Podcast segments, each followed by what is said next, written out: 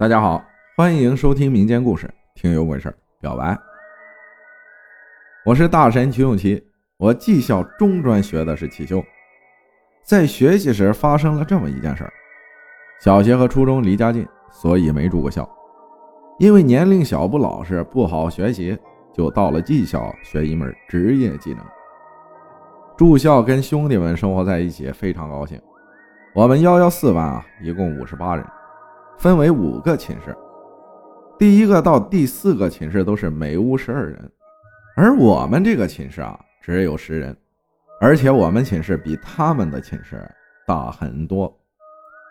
我们室友十个人，有几个人关系好，也有不合群的。有一个叫金富谭的，外表憨憨的，人挺好，我们叫他老谭。就他跟我两个人家在沈阳，其他同学都是外地的。还有个丹东的兄弟叫郭红尘，我们都叫他阿花。还有个家伙叫严东浩，我们开玩笑都叫他阎王。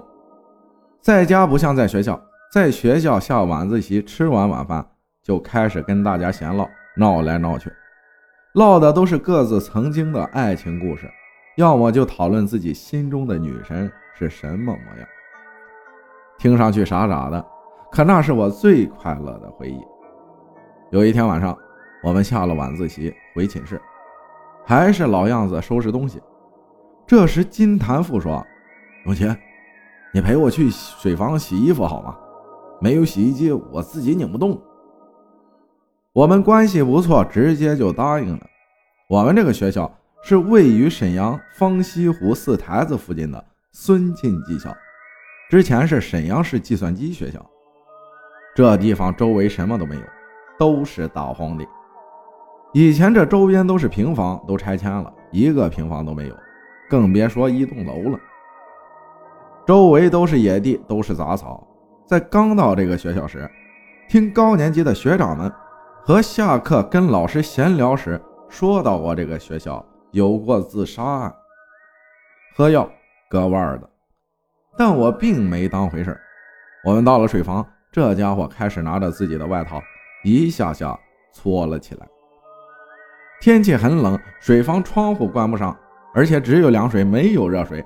他却光着膀子在那儿洗衣服。我是真佩服他的身体，站一会儿我都觉得冷。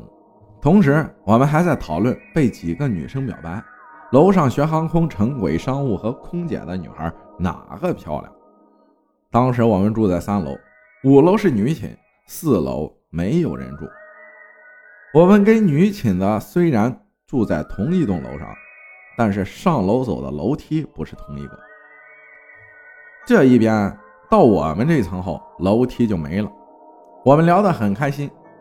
这时，我们班有一个叫穆明翰的同学，我们都叫他穆老二。他进来说：“你们聊啥呢？这么开心？”我们并没有说什么。他接了盆水就走了。不知为何，我觉得这时水房里非常的冷，比刚才要冷很多了。老谭不怕冷，光着膀子，可他这时也说：“怎么突然冷起来了？怪异。”这时从窗外闪出一个人，是个眼睛很大、特别漂亮的女孩子。她穿了件红色的 T 恤，看着我们，我被吓了一跳，问她：“喂？”你怎么在那儿呢？你是谁呀？他回答道：“我是楼上的，不让我们到南寝，我会攀岩，我就下来看看。”这时老谭看到他的长相已经被深深的吸引住了，我拍了他一下，他才回过神来。我说：“你是哪个班的呀？”他告诉我们：“我是城轨一零一班的。”我看你们俩都挺好的，我喜欢你们。谁愿意跟我处对象，做我男朋友啊？当时我就懵了。我当时跟我的未婚妻小叶就已经开始奔向婚姻的殿堂了，所以根本不会同意这种事更何况是刚接触到的陌生女孩。老谭想了想，想要说点什么，可我越想越蹊跷，但是不知道这个蹊跷点在哪儿。拉起他就走，对那女孩说。有机会再说，我们还有事儿。回到了寝室，阿花刚跟家中父母通完话，我把这件事告诉他之后，他满脸恐惧地说：“现在学校内都是二零一一年入学的，怎么会有一零一？而且就算有，那是一零年第一个班，早就该毕业了。而且今天学城轨和航空的都在放假，哪来的人啊？”我们越想越害怕，一宿都没有睡着觉。直到第二天，我们去水房的窗边看了看，看到这水房窗外连一点边都没有。他那么轻松，他是站在哪儿跟我们说话的呢？而且楼上也是储物间，放的都是没用的床，门也是上锁的，根本不会有人进去。而五楼呢？女生的寝室、走廊、厕所、水房都有防贼的防护栏，根本进不去人，也出不来人。